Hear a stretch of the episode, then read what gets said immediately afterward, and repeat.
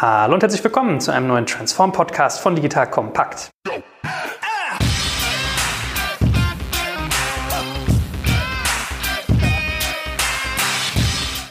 Mein Name ist Jack Kaczmarek und heute geht es um das Führen mit Purpose, mit Sinnhaftigkeit.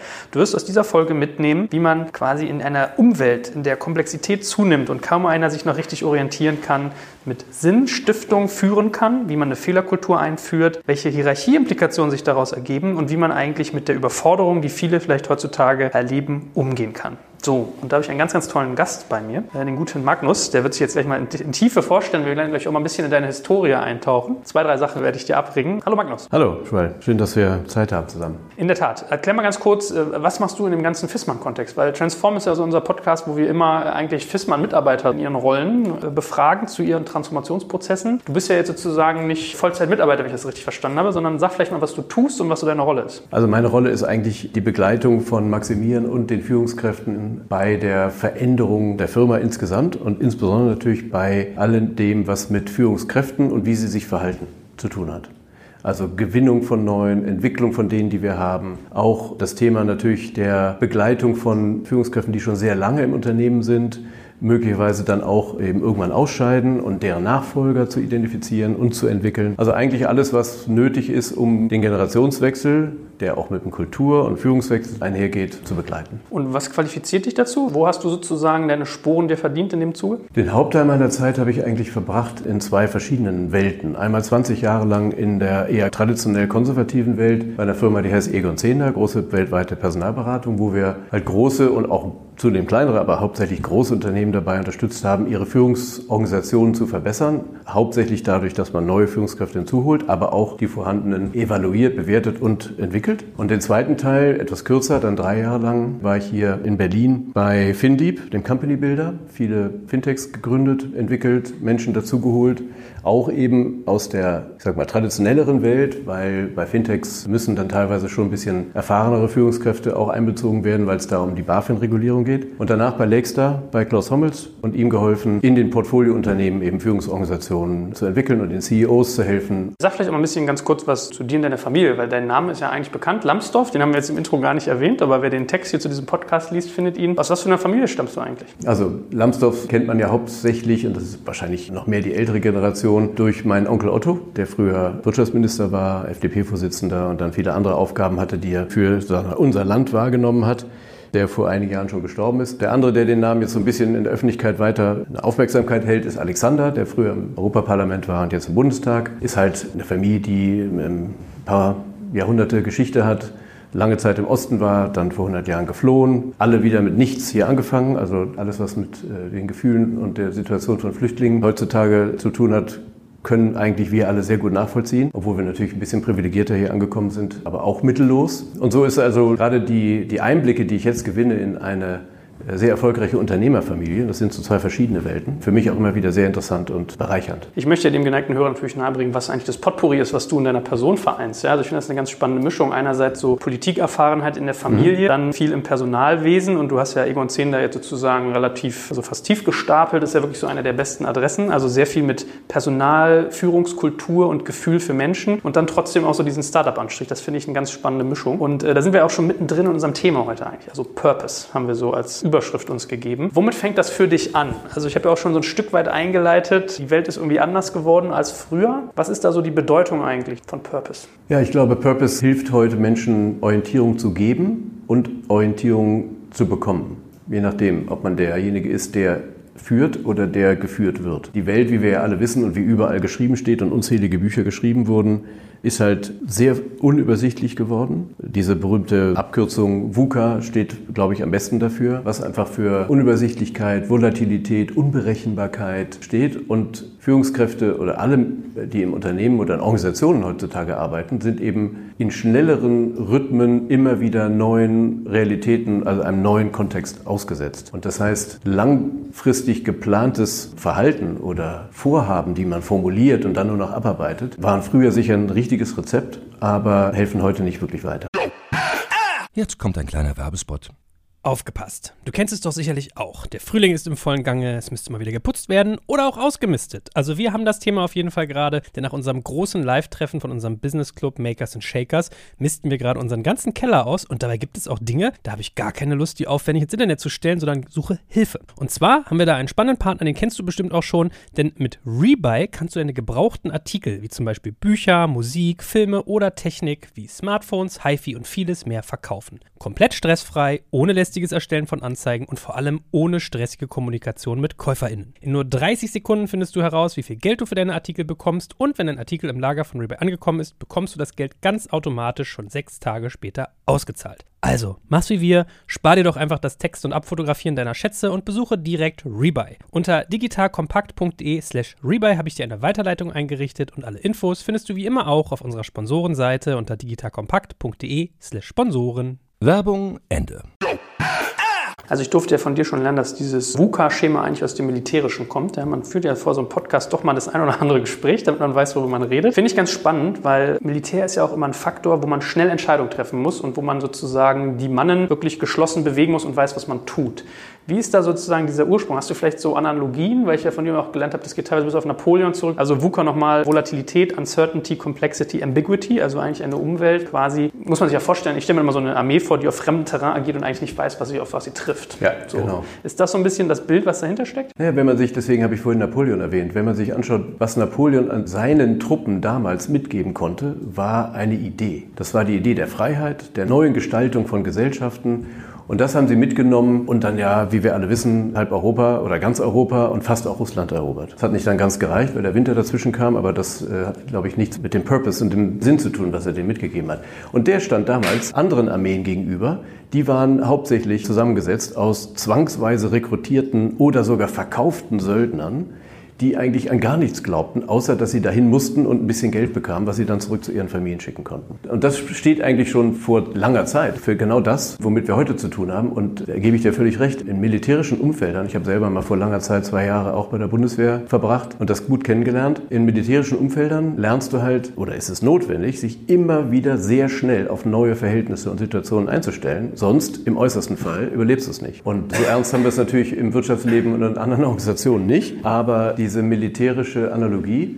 die hilft schon ganz gut zu verstehen, worum es eigentlich hier geht. Und nebenbei gesagt, eigentlich alle Führungsgrundsätze haben ihre Wurzel in äh, militärischer Führung, weil Armeen und andere solche Organisationen waren einfach die ersten großen, komplexen Organisationen, bevor überhaupt Unternehmen dann vor ungefähr 130 Jahren entstanden und immer größer wurden. Also Frederic Laloux zum Beispiel, eines meiner Lieblingsbücher, was ich zuletzt gelesen habe, Reinventing Organizations, geht darauf sehr intensiv ein. Der äh, schildert die ganze Anthropologie der Organisation von Menschen vom Kreis um das Lagerfeuer herum bis hin zu extrem dezentralen, selbstgesteuerten Unternehmens- und Organisationsformen heute. Und dazwischen liegt eben als großer prägender Teil das Militär. Ja, ich erinnere mich, ich habe vor kurzem, so ein, zwei Monaten einen Podcast gehört, hat einer auch seine Militärzeit beschrieben und hat gesagt, dass er sein Gewehr drei, vier Wochen lang immer dabei haben musste. Ja. Es ging nur so, das Gewehr tragen, auseinandernehmen, putzen, wieder zusammenbauen, auseinandernehmen, putzen, wieder zusammenbauen. Tag ein, Tag aus. Drei Wochen lang hat er nicht einmal mit diesem Ding geschossen und hat dann nach sechs Wochen irgendwann verstanden, dass es darum geht, dass man das als Verlängerung seines Armes empfindet Ja. und dass man eigentlich gar nicht so sehr darüber nachdenkt, was man tut. Also es soll sozusagen ins Muscle Memory, in das Gelernte angehen. Um jetzt die Brücke wieder zu schlagen zu dem, worüber wir reden,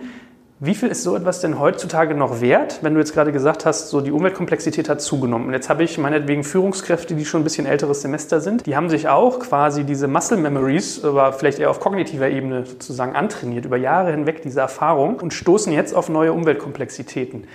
Hat das dann eigentlich noch Wert? Ist so jemand jetzt trotzdem besser gestellt als jemand, der jung reinstartet oder eher sogar schlechter? Das ist nicht für alle gleichermaßen zu beantworten, für alle Älteren. Ich glaube, da kommt es sehr stark auf die innere Befindlichkeit, heute würde man das Mindset nennen, an. Welche Selbstreflexion lässt man zu? Welche Selbstkritik bringt man auf? Wie stellt man sich selber in Frage? Das ist immer schon wichtig gewesen, aber für diejenigen, denen man heute viel Erfahrung zubilligt, also die Älteren, die Senioren, ist diese Flexibilität, sich auf neue Dinge einzustellen und das mit Selbstkritik umso wichtiger. Das heißt, heute stehen Ältere und Jüngere vor neuen Realitäten und neuen komplexen und sich schnell verändernden Umfeldern. Und eigentlich haben die Älteren nicht in allen Situationen mehr einen Vorteil vor den Jüngeren. Es gibt allerdings welche, die sich durch alle Situationen durchziehen können, wo doch diese, wie ich nenne es immer, Sedimentbildung, die man aufbaut mit jahrelanger Erfahrung, einem helfen kann. Zum Beispiel, wenn es um die Einschätzung von Menschen geht. Wie bewerte ich einen anderen Menschen? Wie schätze ich ihn ein, dass er in mein Team passt, in meine Organisation passt, auf eine bestimmte Aufgabe passt? Wie komme ich da zu einem Urteil? Und meine Erfahrung zumindest zeigt mir und auch Beobachtung von älteren Führungskräften, dass es da nicht durchweg immer, aber doch sehr stark helfen kann, wenn man das schon oft gemacht hat und seine eigenen Fehler über die reflektiert und einsieht, wenn man sich auch mal getäuscht hat. Dasselbe zum Beispiel komplexe Verhandlungsführung. Das sind Dinge, die eigentlich in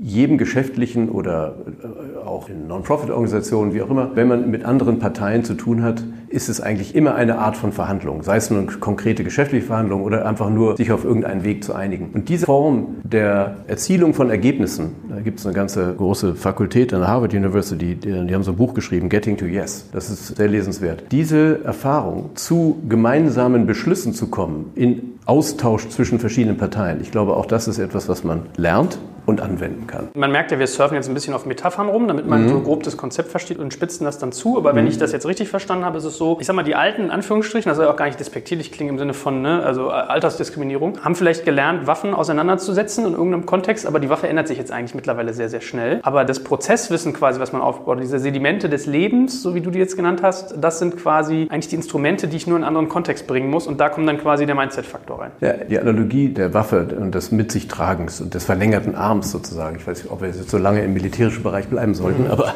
Ähm, Bisschen ähm, martialisch. Ne? Aber ja, ich glaube, das, was denjenigen hilft, die das eben, wie du sagst, drei Wochen gemacht haben, ist es, diese Waffe zu, oder das Instrument, nehmen wir es mal, kann ja auch der Laptop sein, zu nutzen.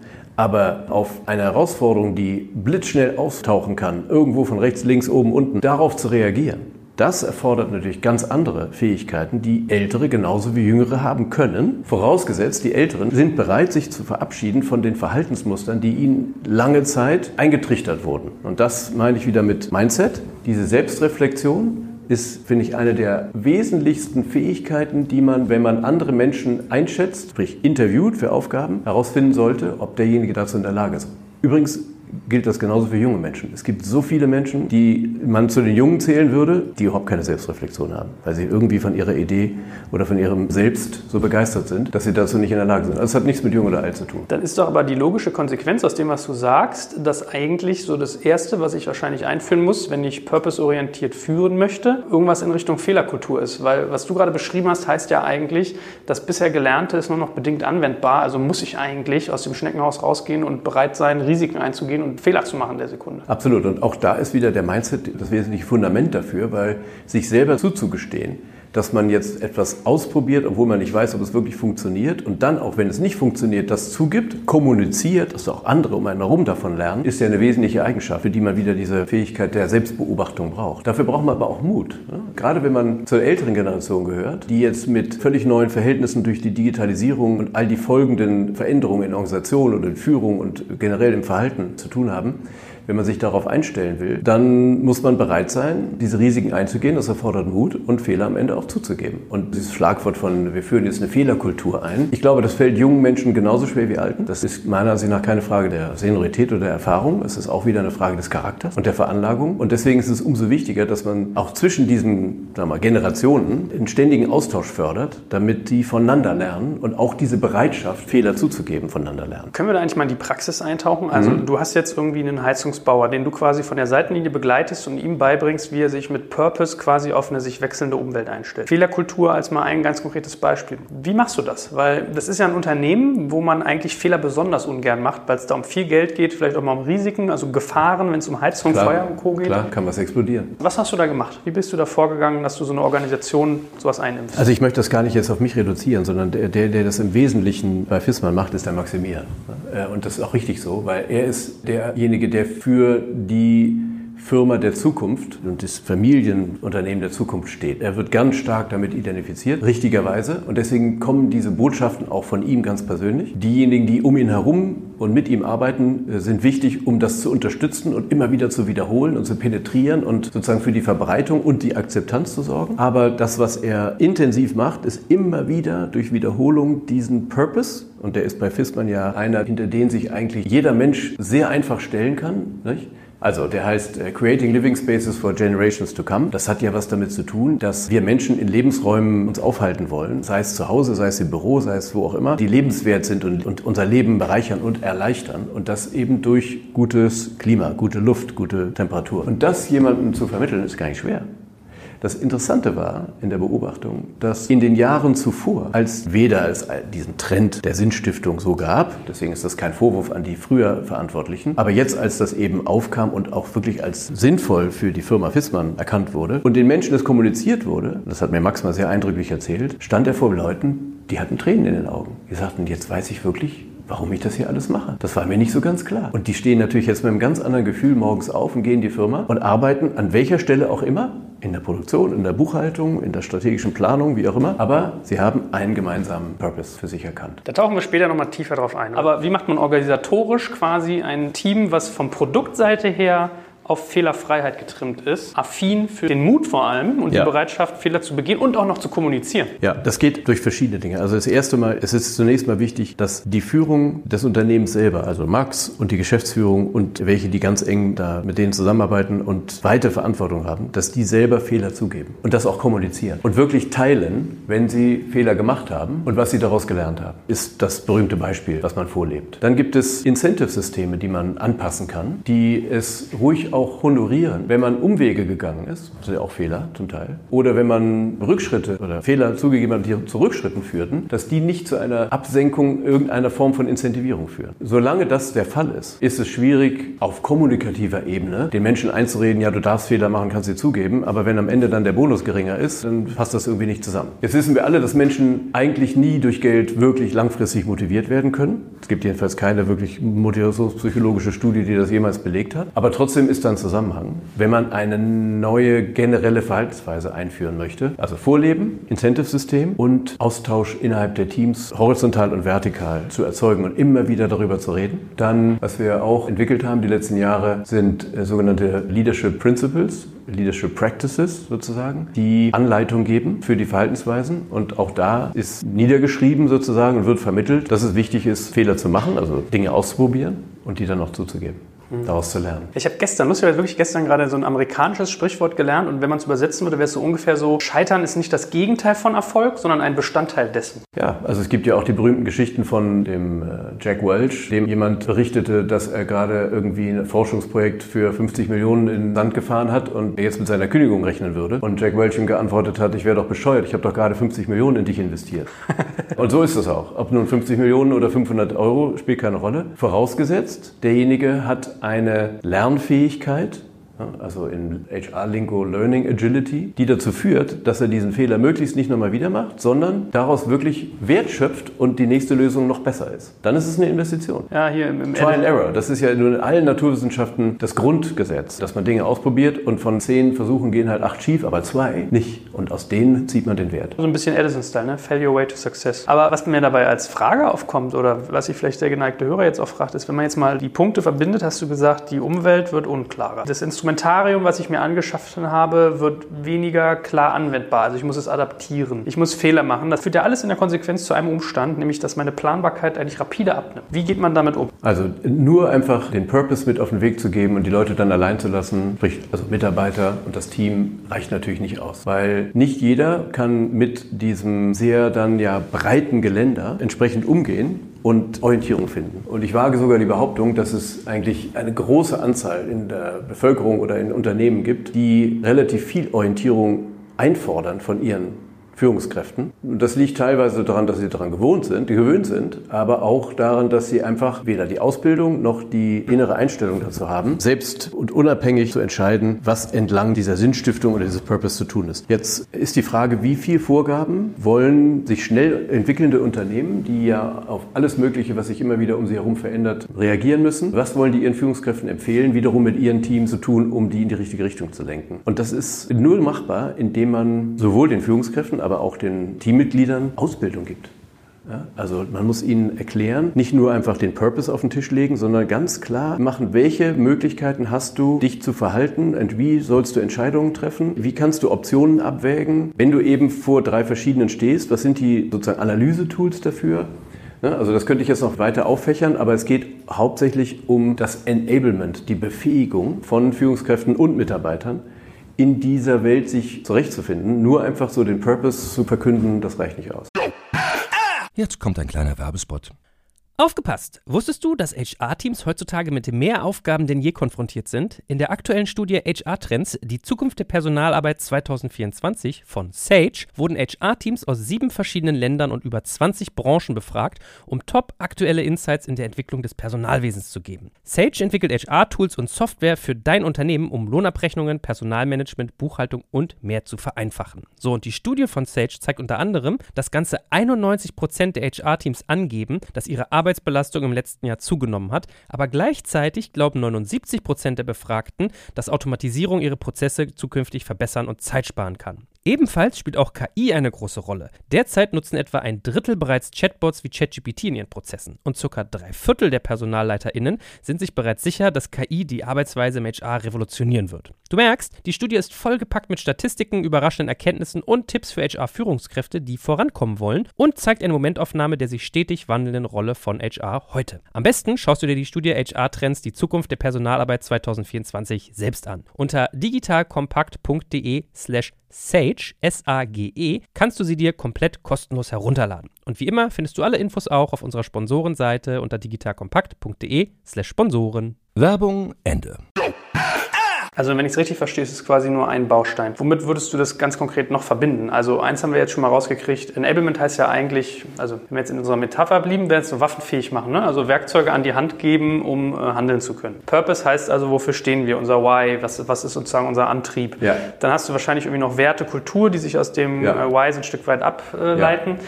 Ist das so das Set, mit dem man losreitet oder was fehlt noch? Weil ich beobachte das auch oft. Ein gutes Why ist wichtig und trotzdem wollen die Leute eine Orientierung, wo laufen wir eigentlich hin? Du brauchst natürlich schon noch das Herunterbrechen davon. Also du hast das Why als den Purpose, aber du hast dann auch erstmal das What. Und das ist extrem wichtig, gerade für Unternehmen zu entscheiden, was machen wir und was machen wir nicht. Die Don't-Dos ist genauso wichtig wie die Do's. Das heißt, du hast natürlich abgeleitet aus dem Purpose einige übergeordnete Ziele, anhand derer sich alle im Unternehmen orientieren können, weil nur das, was auf diese Ziele einzahlt, an eigenen Aktivitäten, Initiativen, was auch immer man tagtäglich tut, passt. So könnte man das sagen. So, und dann die nächste Ebene ist nach Why und What das How. Das heißt, wenn wir uns darauf geeinigt haben, was wir genau machen wollen, dann müssen wir noch darüber reden und wie gehen wir vor. Und da geht es dann sehr stark in, also natürlich auch, was ich eben schon sagte, in die Unterstützung bei der Ausführung, die eben häufig viel mit klassischen Skills zu tun hat oder auch Kompetenzen. Skills kann man sehr leicht lernen, indem man einen Kurs macht. Kompetenzen sind eben Dinge, die beschreiben, wie du dich in einer bestimmten Situation verhältst willst, um sie erfolgreich zu lösen.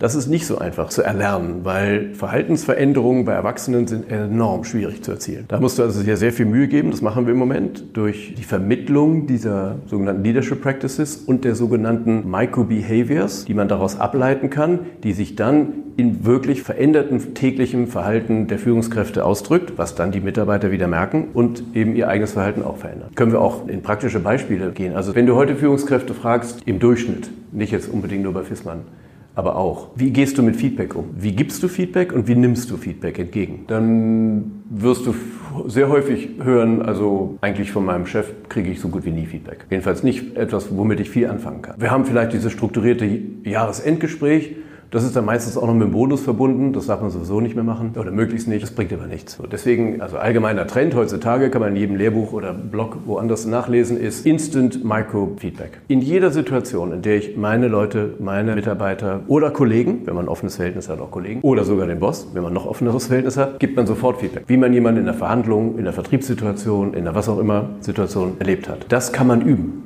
und das tun wir. Das sind die sogenannten Micro-Behaviors, wo du dir vornimmst, diese Woche werde ich 15 Minuten damit verbringen, jemandem in meinem Team konstruktives Feedback zu geben. Ja, dann kann man auch trainieren, wie man das gibt. Gibt auch unterschiedliche Formen. Aber erstmal ein guter Vorsatz und das zu tun. Das kann man durch Coaches begleiten lassen. Machen wir auch. Wir machen so ein Transformation Coaching Programm, an dem 50 Kollegen jetzt gerade teilnehmen. Und das werden noch mehr. Wo du diese Verhaltensveränderungen, die tagtäglich sozusagen passieren sollen, übst. Und nur dadurch bekommst du langsam die gesamte Organisation bewegt. Kannst du es nochmal spezifizieren, was du gerade gesagt hast, warum irgendwie Bonus und äh, Jahresabschlussgespräch in Kombination nicht mehr sinnvoll sind? Was ist die Problematik? Fragen sich jetzt bestimmt viele, die zuhören. Wenn du das Gespräch über die Beobachtung des Verhaltens von einem Kollegen oder Mitarbeiter eins zu eins verknüpfst mit dem Urteil, was du ihm aussprichst, indem du ihm sagst, du bekommst jetzt so und so viel oder mehr oder weniger Bonus, dann sprichst du zwei Dinge an, die eigentlich völlig unabhängig voneinander behandelt werden sollten, weil das Verhalten, was zu den besseren Ergebnissen führt, ist die eine Schiene, die du durch eben das, was ich eben beschrieben habe, beeinflussen kannst. Beliebig schwer, Verhalten von Menschen zu beeinflussen. Aber du darfst nicht den Effekt erzielen, dass Menschen ihr Verhalten verändern, nur weil sie dadurch mehr Geld bekommen. Weil dann erzeugst du möglicherweise nicht mehr wertekonformes Verhalten, nicht mehr Verhalten, was im Interesse des Unternehmens gilt. Du verkaufst Dinge vielleicht für niedrigere Preise im Vertrieb, aber hast trotzdem das Volumen geschafft und daraus ist der Bonus berechnet. Lauter solche Dinge. Also bei Google zum Beispiel, das steht in diesem wunderbaren Buch von Laszlo Bock, der früher People Operations geleitet hat bei Google, Work Rules heißt das, haben die eben entdeckt, dass die Vertriebsleute von Google ihr Verhalten komplett, insbesondere ihre Aussagen auf den zukünftigen Vertriebserfolg geändert haben. Sie haben es angepasst an die Bonusdaten, also äh, Zeitpunkte. Es war immer, glaube ich, im November. Und plötzlich gab es nochmal so ein Move-up, ja, was letztlich nicht in die Strategie von Google gepasst hat. Und als sie diese Muster erkannt haben, haben sie das mal völlig auseinandergezogen. Und insgesamt wurde die Firma dadurch erfolgreicher. Aber der unmittelbare Zusammenhang zwischen Verhalten und äh, oder eben schädlichem Verhalten und Bonus wurde dadurch aus dem Spiel genommen. Hm, spannend. Aber was ich mich auch noch ein Stück weit frage, bei allem, was wir jetzt gesagt haben, man kennt das ja aus Startups immer, dieses Thema flache Hierarchie, wenige Prozesse, das muss sich ja auswirken auf das Miteinander der Kollegen. Also Hierarchieebenen müssten ja eigentlich und Hierarchieentwicklungen, die werden jetzt nicht völlig zerbröselt, aber schon, sagen wir mal, verändert.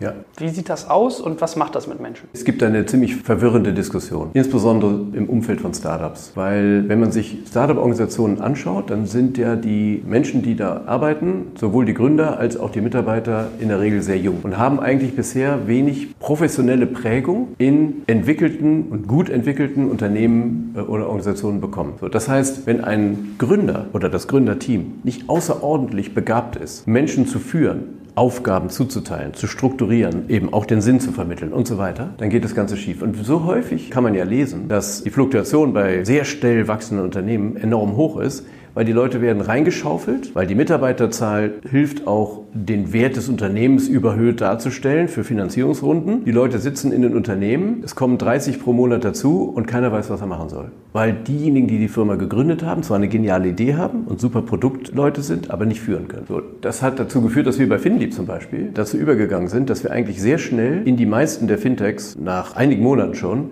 erfahrene Führungskräfte dazu geholt haben, die dann quasi als COO Orientierung geben konnten, die Struktur geben konnten, die Sinnvermittlung, jetzt nicht im Sinne von Purpose, auch einzelne Aufgaben. Warum mache ich das jetzt eigentlich? Ne, nicht nur, weil man die Welt neu erfinden soll, auch warum ist es jetzt sinnvoll, dass ich diese Aufgabe habe und was soll ich konkret tun? Weil wenn Menschen von der Uni kommen und noch nie irgendwo anders gearbeitet haben, ist das schwer, sich selbst zu definieren. Und deswegen glaube ich, die Kombination aus kreativen jungen Gründern, die was treiben wollen, vorantreiben wollen, und dem einen oder anderen in die Organisation eingewobenen mit mehr Erfahrung, macht eigentlich am meisten Sinn. Hast du da einen Begriff für, wie man diesen Gründer-Spiritus, der damit reinkommt, vielleicht wie man den auch messen kann? Also das eine ist ja Organisationserfahrung oder Führungserfahrung. Was ist das andere? Ist das einfach nur Produktkreativität? Bei den Gründern meinst du? Ja, es ist die unverstellte Sicht auf Kundenbedürfnisse, die nicht oder schlecht im Markt erfüllt werden durch die handelnden Akteure. Und dann kommt jemand, der, kann man sich Steve Jobs angucken, immer das berühmteste Beispiel der Welt, der eben sagt, ich höre den Kunden ganz genau zu und dann erst entwickle ich mein Produkt. Und nicht umgekehrt, wie das halt sehr viele traditionelle Unternehmen früher und auch leider noch heute gemacht haben und machen und die über kurz oder lang aus dem Markt verschwinden werden. Weil es auch mal ganz lustig ist, weiß ich nicht, gibt ja auch diese Sprüche, wenn Gutenberg auf die Mönche gehört hätte, hätte er sozusagen Papier entwickeln müssen, auf dem man schneller schreiben kann oder sowas. Ne? Also das ist ein interessanter Gedanke eigentlich. Aber ja, ich finde, es ist eine Mischung. Also so, solche genialen Visionäre wie so ein Jobs oder auch viele andere Gründer haben natürlich eine Vorstellung von dem, was man dem Kunden auch noch anbieten könnte, aber die Art und Weise wie und was die eigentlich wirklich in ihrem Leben für ihr Leben brauchen, dafür braucht schon eine große Aufmerksamkeit und lange Zuhören. Also gerade gestern so einen Blog von Steve Jobs mir angeguckt, weil wir so eine Content Library für unsere Führungskräfte aufgebaut haben, die eben entsprechend verschiedener Leadership Practices Themen adressieren, wo er darauf nochmal ganz besonders eingeht und da auch uncompromising ist. Aber bei dem gehört natürlich beides dazu. Ich meine, niemand hätte gedacht, dass man ein iPad vor 20 Jahren, iPad, was soll das denn? Ne? Ja. Aber wenn man richtig versteht, was die Menschen tagtäglich tun und wofür sie so ein Ding einsetzen können, dann kommt man darauf, dass das eben ein Produkt ist, was gekauft wird. Und schafft ja aber so eine purpose-orientierte Führung, die auf Fehlerkultur Rücksicht nimmt, die Unplanbarkeit berücksichtigt, die diese ganze Komplexität mit aufnimmt. Alles, was wir gerade gesagt haben. Mhm. Schafft ihr das nicht trotzdem Konfliktlinien in nicht gerade geringer Anzahl? Ich glaube sehr viel sogar innerhalb einer Organisation oder auch innerhalb von kleinen Teams. Weil natürlich jeder nimmt diese Veränderung zunächst mal aus seiner individuellen eigenen Perspektive Perspektive anders wahr. Manche sehen sie als Chance, manche als Bedrohung, manche als, oh, habe ich immer schon drauf gewartet. So. Und die Aufgabe des Führenden ist es dann, für sein Team, für ihr Team, die Realität zu definieren. Damit fängt alles an. Man muss sagen, so ist im Moment der Zustand, die Welt, was um uns herum passiert. Und deswegen ist jetzt die nächste Frage das What. Was machen wir jetzt? Was adressieren wir jetzt? Und wie gehen wir vor? Und was sind die KPIs, die ich darauf anwende? Weil wenn ich quasi Hierarchie und Erfahrungsschatz und Organisationserfahrung gar nicht mehr eins zu eins honorieren kann, wie ich das früher konnte, was messe ich jetzt? Du hast ja zum Beispiel Mindset gesagt. Mindset als ein, ein Faktor. Du hast gesagt, Erfahrungen werden zu den Sedimenten des Lebens. Mindset hilft dir, diese Sedimente quasi in deiner Alltagssituation anzuwenden. Gibt es Punkte, die du messen kannst oder die du angucken kannst und weißt, ob jemand jetzt sozusagen darin besonders gut ist oder sich noch entwickeln sollte? Also wie wir das bei FISMAN gemacht haben, neue Leadership Practices, wie wir sie nennen, als Richtschnur definiert haben. Dann fragen wir ganz intensiv die Mitarbeiter nach ihrer Einschätzung, wie sich die Führungskräfte eigentlich gemäß dieser neuen Guidelines verhalten. Und diese Einschätzung gibt enorm viel Auskunft darüber, wo wir weiter unterstützen und Hilfe anbieten müssen und welche Führungskräfte schon sehr stark das verinnerlicht haben und das umsetzen, was ja von allen beabsichtigt dann zur besseren Entwicklung der Firma führen wird. Ich glaube, das deswegen harte KPIs, die immer schon gemessen wurden. Die sind auch, nicht alle, aber die meisten davon schon immer noch richtig. Aber wenn es um Führung geht, dann geht es sehr stark darum, die Mitarbeiter zu fragen oder sogar 360 Grad. Und das machen wir sehr intensiv. Sogenannte Pulse-Checks, die wir anfangs, nachdem wir diese neuen Practices eingeführt haben, verkündet haben sozusagen, in sehr schnellen Rhythmen abgefragt haben. Aber auch zum Beispiel abgefragt haben, was ist eigentlich die Strategie der Firma? Und wenn Mitarbeiter da ein sehr verwirrtes und unübersichtliches Bild nur haben, dann hat das in der Regel einen Hauptgrund, nämlich ihre Führungskraft hat diese nicht wirklich richtig vermittelt. Beziehungsweise vielleicht noch nicht verstanden, wie auch immer, wo es herkommt. Aber es mangelt dann an der Vermittlung. Dann weiß man immer, das heißt, wir gehen sehr stark entlang der Erkenntnisse, die wir gewinnen aus diesen Umfragen vor. Wie schaffst du es, Ängste dabei abzubauen? Weil es kommt ja ganz viel Ungewissheit rein, es kommt Überforderung rein und wenn ich ganz oft was gefragt werde, habe ich ja vielleicht auch Angst, ich mache einen Fehler. Wie baust du Ängste ab? Auch da würde ich sehr stark auf das, was Max verkörpert, einfach als Person, wie er so ganz natürlich rüberkommt, mich beziehen. Diejenigen, die ein Unternehmen führen, müssen, und da ist er ein gutes Beispiel, tun aber viele auch in anderen Unternehmen, einen enormen mal, Vertrauensvorschuss erstmal gewähren, was früher ja sehr selten der Fall war. Früher war enge Leine, du machst, was ich dir sage, und einen Tag später gucke ich wieder hin, ob du es getan hast, im übertriebenen Sinne. Heute ist es eben, kommen wir zurück auf Purpose, ich vermittel dir einen Sinn und dann gebe ich dir erstmal sozusagen die Hoheit über deine Entscheidung. So, das vermittelt Vertrauen, aber auch, genau wie du sagst, verunsichert die Menschen, weil sie es nicht gewöhnt waren. Also erstmal erfordert das häufige Wiederholung, damit die jetzt auch glauben. Dann enorme Transparenz zu schaffen, gibt sozusagen Vertrauen zurück. Ja, also wir hatten ein Leadership-Event, wo Maximilian eben auf der Bühne stand und sagte, I trust you, ich zeige euch alle Daten im Unternehmen. Das war früher unüblich. Und er hoffe, dass auch die Führungskräfte oder eben die Mitarbeiter ihm vertrauen. Das heißt, du musst dich erstmal selbst entblößen, um eine Ebene zu schaffen zwischen Menschen, mit denen du direkt oder auch indirekt zusammenarbeitest, Schwächen zugeben, selber Fehler eingestehen, damit du die Sicherheit erhöhst, dass Menschen auch ihre eigenen Schwächen, ihre eigenen Fehler, ihre eigene Befindlichkeit mit anderen teilen und damit das Ganze zu einem sichereren Raum wird für jeden Einzelnen. Aber dazu gehört es immer, vielleicht nochmal als Zusammenfassung, es gehört immer dazu, dass diejenigen, die die Endverantwortung haben, bereit sind, sich so zu öffnen, dass sie menschlich wahrgenommen werden und nicht nur nur als Funktionsträger. Und das ist ein großer Unterschied zu den Führungskräften der Vergangenheit. Also wenn man sich viele der DAX-CEOs von früher anguckt, dann war das eben leider überhaupt nicht vorhanden. Die haben nur eine Rolle gespielt, war wie im Theater. Aber die haben sich nie menschlich gezeigt nie nahbar, nie Schwächen zugegeben. Ich meine, wie großartig könnte es sein, wenn ein CEO auf der Bühne steht und aus irgendeinem verständlichen Grund wässrige Augen bekommt. Ja? Ich meine, das, was macht das mit den Leuten? Da gibt es einen, einen, ganzen Kurs an der Harvard University, der heißt Authentic Leadership, ja, wo man sowas lernt muss natürlich auch authentisch dann bleiben, ne? aber wo man übt, das zuzulassen, sagen wir so. Ja, meine Erfahrung ist auch, dass Verletzlichkeit zu zeigen bei Leuten eher Empathie und Sympathie weckt Total. als Aggression oder. Ja, weil jeder findet sich doch darin wieder. Wir sind doch alle, sei es nun im stillen Kämmerlein, bei uns zu Hause, wenn man unter der Decke vorm Einschlafen liegt, dann kommen Gedanken, die man eigentlich nicht so gerne teilt. Und das haben wir alle. Und wenn wir bereit sind, die zu teilen, dann kommt auch das Gegenüber auf einen zurück und teilt es auch. Und deswegen, das erfordert Mut und ein, und das ist ganz wichtig, ein gesichertes Umfeld. Und das kann man übrigens, und das ist vielleicht noch eine besonders große Stärke von Familienunternehmen wie Fissmann, das kann man als Eigentümerfamilie ganz anders vermitteln und bereitstellen als in meinetwegen börsennotierten Unternehmen. Ganz anders. Lieber Magnus, es hat viel Spaß gemacht und ich glaube, wir werden dem noch die ein oder andere Folge folgen lassen. Also wir kratzen erst an der Oberfläche der ja. Leadership-Prinzipien hier. Sehr gerne. Und ganz herzlichen Dank und ich freue mich schon aufs nächste Mal mit dir. Vielen Dank.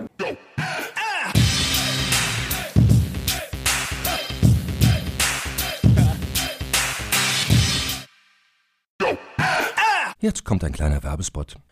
Aufgepasst! Wusstest du, dass HR-Teams heutzutage mit mehr Aufgaben denn je konfrontiert sind? In der aktuellen Studie HR Trends, die Zukunft der Personalarbeit 2024 von Sage, wurden HR-Teams aus sieben verschiedenen Ländern und über 20 Branchen befragt, um top aktuelle Insights in der Entwicklung des Personalwesens zu geben. Sage entwickelt HR-Tools und Software für dein Unternehmen, um Lohnabrechnungen, Personalmanagement, Buchhaltung und mehr zu vereinfachen. So, und die Studie von Sage zeigt unter anderem, dass ganze 91% der HR-Teams angeben, dass ihre Arbeit Arbeitsbelastung im letzten Jahr zugenommen hat, aber gleichzeitig glauben 79 Prozent der Befragten, dass Automatisierung ihre Prozesse zukünftig verbessern und Zeit sparen kann. Ebenfalls spielt auch KI eine große Rolle. Derzeit nutzen etwa ein Drittel bereits Chatbots wie ChatGPT in ihren Prozessen und circa drei Viertel der PersonalleiterInnen sind sich bereits sicher, dass KI die Arbeitsweise im HR revolutionieren wird. Du merkst, die Studie ist vollgepackt mit Statistiken, überraschenden Erkenntnissen und Tipps für HR-Führungskräfte, die vorankommen wollen und zeigt eine Momentaufnahme der sich stetig wandelnden Rolle von HR heute. Am besten schaust du dir die Studie HR-Trends, die Zukunft der Personalarbeit 2024 selbst an. Unter digitalkompakt.de slash Sage, S-A-G-E, kannst du sie dir komplett kostenlos herunterladen. Und wie immer findest du alle Infos auch auf unserer Sponsorenseite unter digitalkompakt.de slash Sponsoren. Werbung Ende.